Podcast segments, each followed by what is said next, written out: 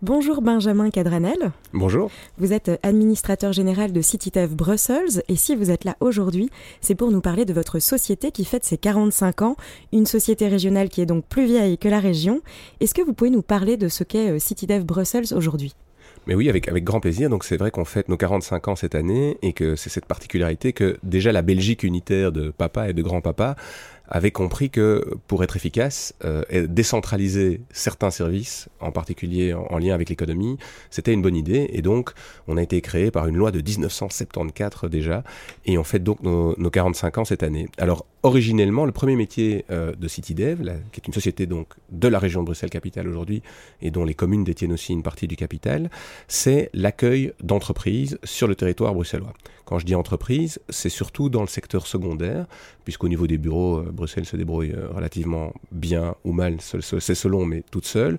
Mais par contre, pour avoir des activités de type économique non tertiaire, il y a des efforts à faire pour que le territoire soit encore apte à les accueillir euh, dans une, un périmètre qui est essentiellement urbain. Ça, c'est le premier métier originel de CityDev. C'est ce qu'on appelle le métier de l'expansion économique, qui fait qu'aujourd'hui, nous possédons plus de 200 hectares de terrain à Bruxelles, euh, environ 260 000 mètres carrés de bâtiments à vocation économique, et que euh, quand une entreprise cherche à s'implanter quelque part, euh, dans le secteur donc plutôt de la fabrication d'objets, de la réparation, de la production de biens matériels, c'est chez nous vers nous qu'elle se tourne pour essayer de lui trouver des solutions.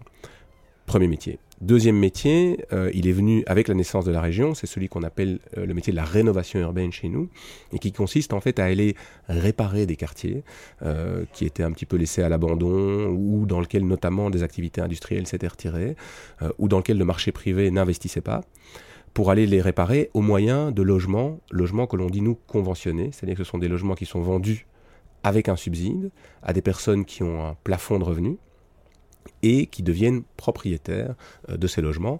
En contrepartie, ils ont l'obligation d'y habiter pendant un certain temps, ou en tout cas, s'ils veulent le quitter, le remettre sur le marché en location ou le revendre, ça se fait également à des conditions euh, plafonnées qui sont contrôlées par nous. Voilà, on a construit plus ou moins 4000 logements euh, depuis l'origine et il y a une certaine accélération ces dernières années. Et puis il y a notre troisième métier qui est plus récent, qui date de 2013, euh, et enfin même qui date un petit peu d'avant 2013, mais qui a été, euh, on va dire, dans notre contrat de gestion consacré en 2013, qu'est-ce que nous appelons les projets mixtes. et en fait, ce sont des projets de plus grande ampleur, plutôt à l'échelle euh, d'un quartier ou de, plusieurs blocs dans un quartier, et qui permettent en fait de concevoir une ville où les différentes fonctions, à la fois économiques et résidentielles, peuvent se rencontrer et être complémentaires. De même que l'ajout d'équipements comme des écoles, des crèches, des espaces publics, qui font en fait que demain, on a une ville qui est une ville de courte distance où on peut, euh, dans un quartier, habiter, travailler, mettre ses enfants à l'école, euh, se divertir, euh, tout ça sans devoir nécessairement se déplacer sur des longues distances.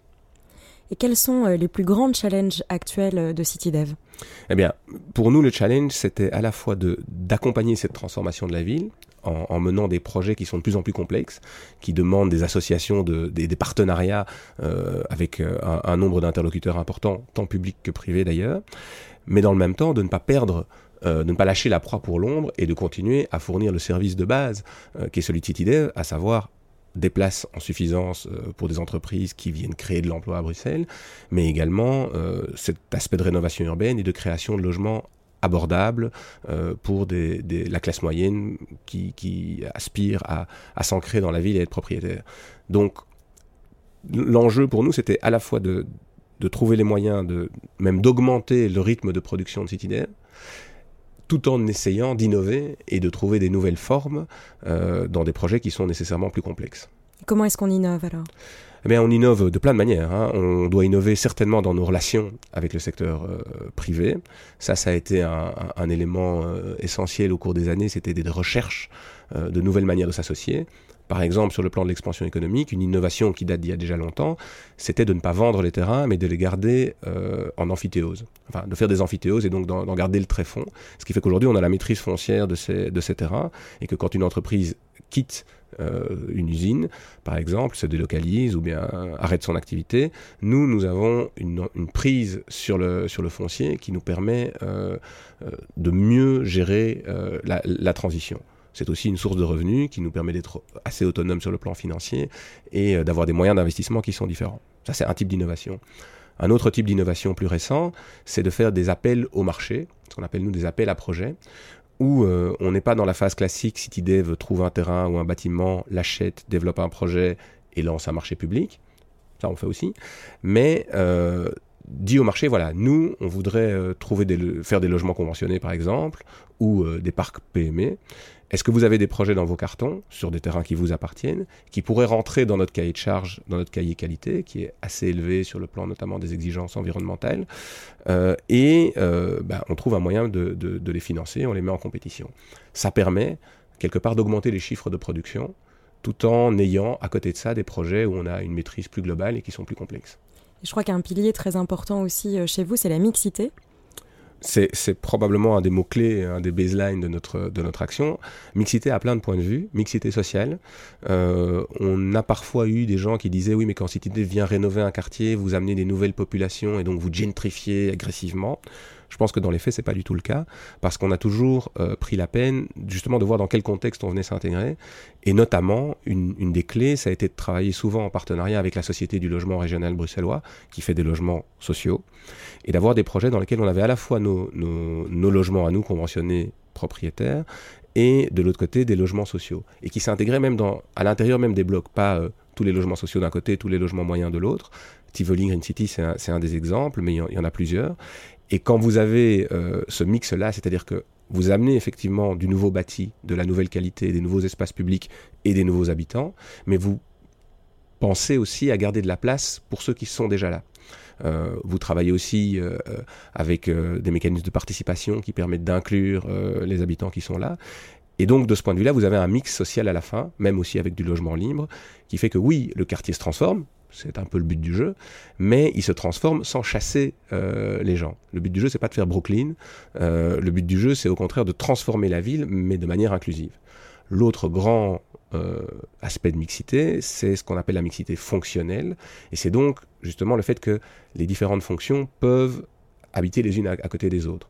Si vous voyez les vieux quartiers industriels de Bruxelles comme Molenbeek, il y a euh, encore des îlots comme ça qui sont consacrés, euh, enfin, où les rez-de-chaussée euh, sont des ateliers. Voilà. Aujourd'hui, ils ont du mal à trouver leur place dans la ville. il y a des difficultés de charroi, il y a des difficultés de mobilité, il y a des difficultés de nuisance. Mais pourtant, c'est une bonne chose que certaines type de fonction, vous pensez, je sais pas moi, à des, designers de meubles ou à des plombiers, à des réparateurs, le fait de ne pas les avoir en périphérie très loin, mais les avoir dans le cœur de la ville, d'abord ça, fournit de l'emploi à des gens du cru, mais ça fournit des services aussi à des gens du cru. Euh, pareil euh, pour, euh, on va dire, l'ORECA ou la production de nourriture dans les circuits courts, où on peut produire des choses qui viennent de pas loin. Ben ça, ce sont des choses qu'on voudrait encourager pour les encourager, il faut concevoir les projets pour imaginer justement cette complémentarité dès le départ. À Tivoli Green City, vous avez un bâtiment qui s'appelle Green Bees, qui est un incubateur de starters dans l'économie circulaire, avec des ateliers au rez-de-chaussée. Et dedans, vous avez ça. Hein. vous avez des, gens qui recyclent euh, des, matériaux de construction pour en faire euh, des meubles. Vous avez euh, une ferme à insectes. Vous avez deux microbrasseurs, pour vous donner quelques exemples. Et en réalité, vous avez, vous avez aussi également un Fab Lab, euh, ce qui est très important parce que ça, permet de, ramener de la fabrication numérique dans la ville et ça a aussi des fonctions euh, pédagogiques euh, pour les écoles autour du quartier. Donc, moi je dis toujours, Green Bees, il ne s'agit pas simplement de minimiser les nuisances liées à ces ateliers.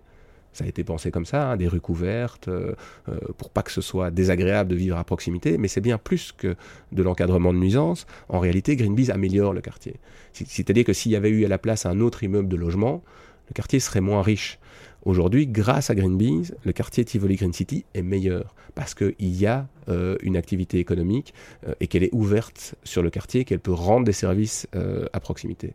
Donc ça, c'est un des grands credos de la, mixité fonctionnelle et ça permet en plus d'avoir une certaine densité. On travaille sur une échelle qui est réduite, qui est l'échelle de la région Bruxelles-Capitale. Si toutes ces fonctions doivent trouver leur place, il va falloir utiliser l'espace qui coûte de plus en plus cher, de la manière la plus optimale possible. Et donc le fait d'imbriquer les fonctions de manière verticale, avec des rez-de-chaussée euh, qui sont pas très aptes au logement, mais qui pourraient être bien pour euh, soit de l'oreca, soit, pourquoi pas, produire des choses, euh, en réalité, ça fait une ville beaucoup plus riche. C'est on n'est pas Paris ici, donc on n'aura jamais la possibilité d'avoir un, un, linéaire commercial sur l'ensemble des rez-de-chaussée de la ville. La densité ne le permet pas. Mais par contre, de plus en plus, vous voyez ces ateliers euh, qui, sont au travail le matin euh, et, qui animent la ville à d'autres heures. Donc vous n'avez pas simplement un boulanger avec son magasin, vous avez la boulangerie qui, qui travaille en vitrine. Euh, ça, c'est une manière d'animer un quartier et, de faire en sorte qu'on ne soit pas dans une cité dortoir. Donc c'est essentiel euh, pour la ville qu'on essaie de construire. Comment est-ce que vous faites pour jongler avec la temporalité entre court terme, moyen terme, long terme? Ben c'est un des gros challenges. Euh, c'est clair que l'urbanisme, l'aménagement du territoire, ça nécessite une vision à long terme. Euh, et puis ça prend du temps. Euh, le fait d'acheter un terrain, éventuellement de devoir le dépolluer, construire un master plan, mettre l'ensemble des autorités d'accord sur ce qu'on va y faire, trouver les financements, faire des marchés publics, obtenir des permis. Vous êtes sur une temporalité de 10-15 ans. Euh, ce qui est normal, hein, dans, dans, une société démocratique, on, on travaille à ce rythme-là. Ce qui est dommage, c'est que souvent, quand il y a trop de temps qui se passe, parfois dans des phases où il y a beaucoup de négociations, il y a beaucoup de discussions administratives, mais sur le terrain, on ne voit rien, bah, il se passe des choses désagréables. On met des palissades autour pour protéger le site, ou bien euh, il peut y avoir du squat, ce qui pose des questions de sécurité.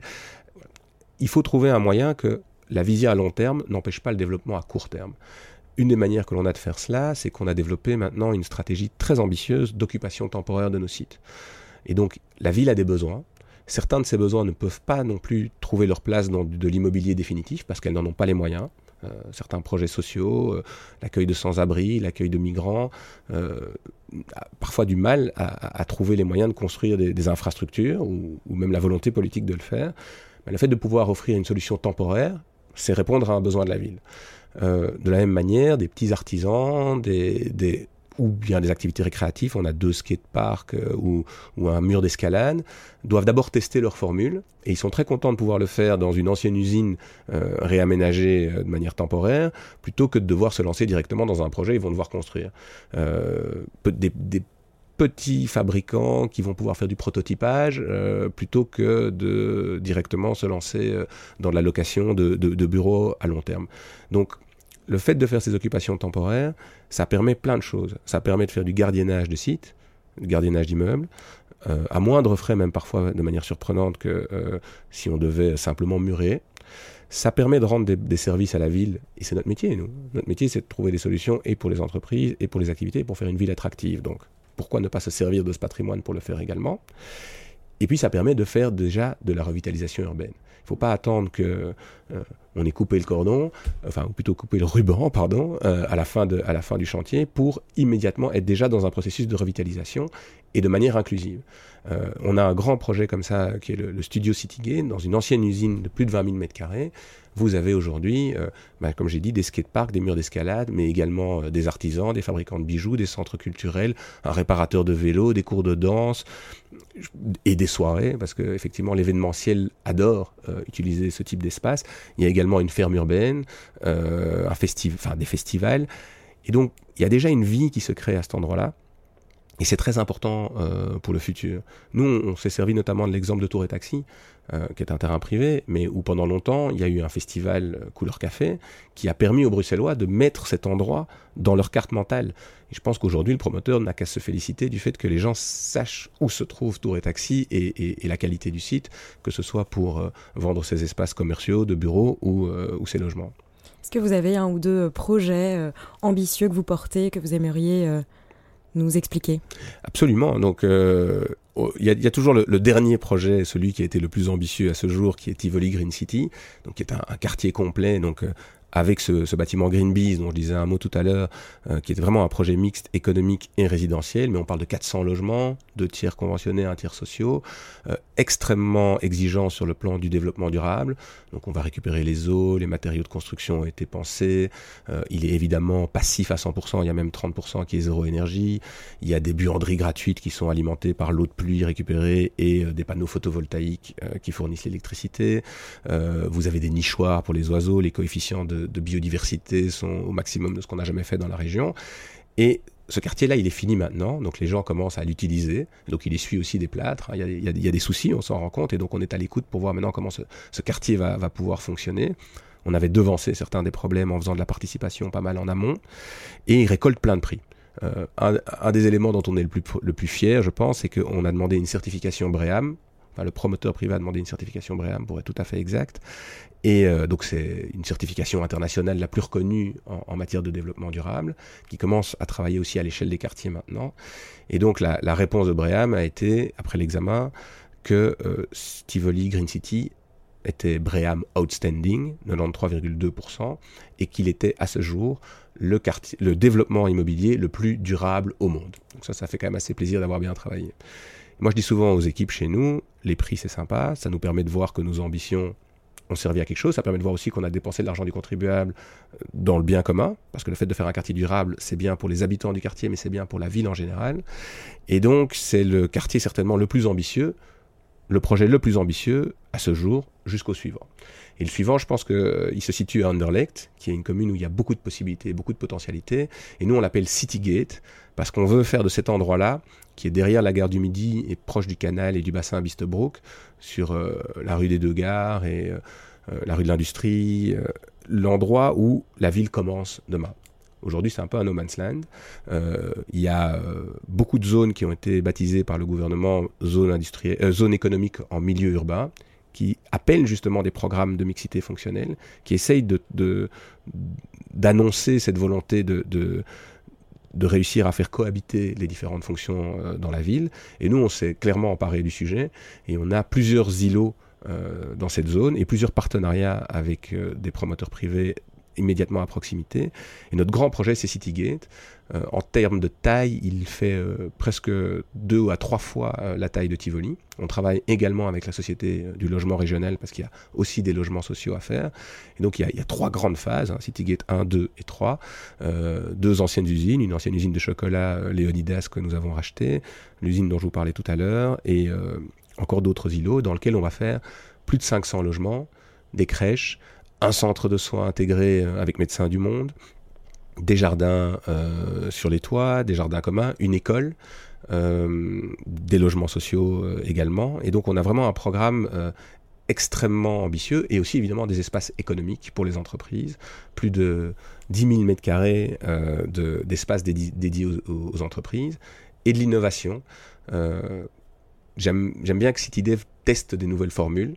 Euh, c'est un peu notre rôle, je crois, de pouvoir public, d'aller là où le marché ne va pas aller, puisque le marché il va dans sa zone de confort, euh, il a des exigences de rentabilité bien compréhensibles. Nous, on travaille avec l'argent du contribuable et on, doit chercher des choses qui sont bonnes euh, pour la collectivité et ça nous permet de prendre certains risques. On a dans, dans ce projet à Citygate un bâtiment à affectation multiple en projet. Un bâtiment à affectation multiple, c'est un véritable défi d'un point de vue immobilier parce que c'est un bâtiment dans lequel on pourra trouver soit des, fonctions résidentielles du logement, soit des activités économiques, mais sans que ce soit défini à l'avance. Donc les espaces doivent être aptes à accueillir l'un ou l'autre, et il sera commercialisé en fonction de la demande. Et donc on doit, trouver ce moyen euh, d'avoir un bâtiment qui soit sur le plan technique et sur le plan urbanistique, c'est aussi un vrai casse-tête pour les juristes, euh, apte à dire, OK, si demain euh, il y a une petite PME qui veut s'installer aux étages, elle peut, et si c'est quelqu'un qui veut en faire son appartement, il peut aussi. Et s'il veut faire les deux, bah, c'est pas mal non plus. Donc c'est aussi l'idée qu'il faut trouver un moyen de rapprocher les gens de leur lieu de travail, pas simplement créer la potentialité pour le faire, mais inciter euh, un mode de vie dans lequel effectivement les, espaces sont plus hybridés. Euh, c'est aussi une tendance forte euh, du moment. Donc Citygate à suivre alors? Mais c'est déjà pas mal en alors c'est déjà pas mal en cours puisque la taille du projet fait qu'on a pu travailler par phase. Et donc vous avez dans Citygate 1 donc là, Citygate 1 est déjà visible.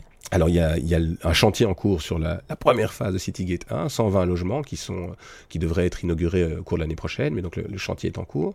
On a attribué deux marchés euh, à proximité, on attend les permis, donc ils vont pouvoir commencer immédiatement.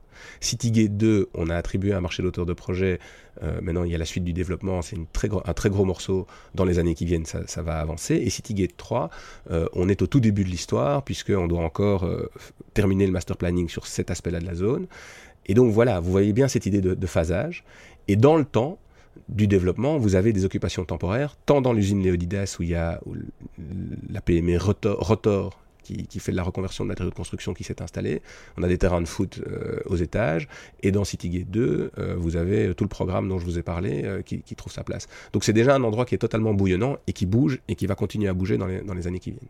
Bon, bah merci. En tout cas, vous nous avez euh, donné envie d'aller euh, chercher un peu plus d'informations. Des informations qu'on peut retrouver sur votre site, c'est ça? Alors, on peut les retrouver sur notre site. Euh, et sur notre site, il y a un petit onglet sur notre rapport d'activité qui, je pense, fait un, bon inventaire de, l'ensemble des, des, projets en cours. Mais effectivement, notre site, notre page Facebook aussi, qui donne beaucoup d'infos. Et eh ben voilà, on invite tous les auditeurs à aller voir ce que vous faites. Merci beaucoup, Benjamin Cadranel. Ah, c'est moi qui vous remercie.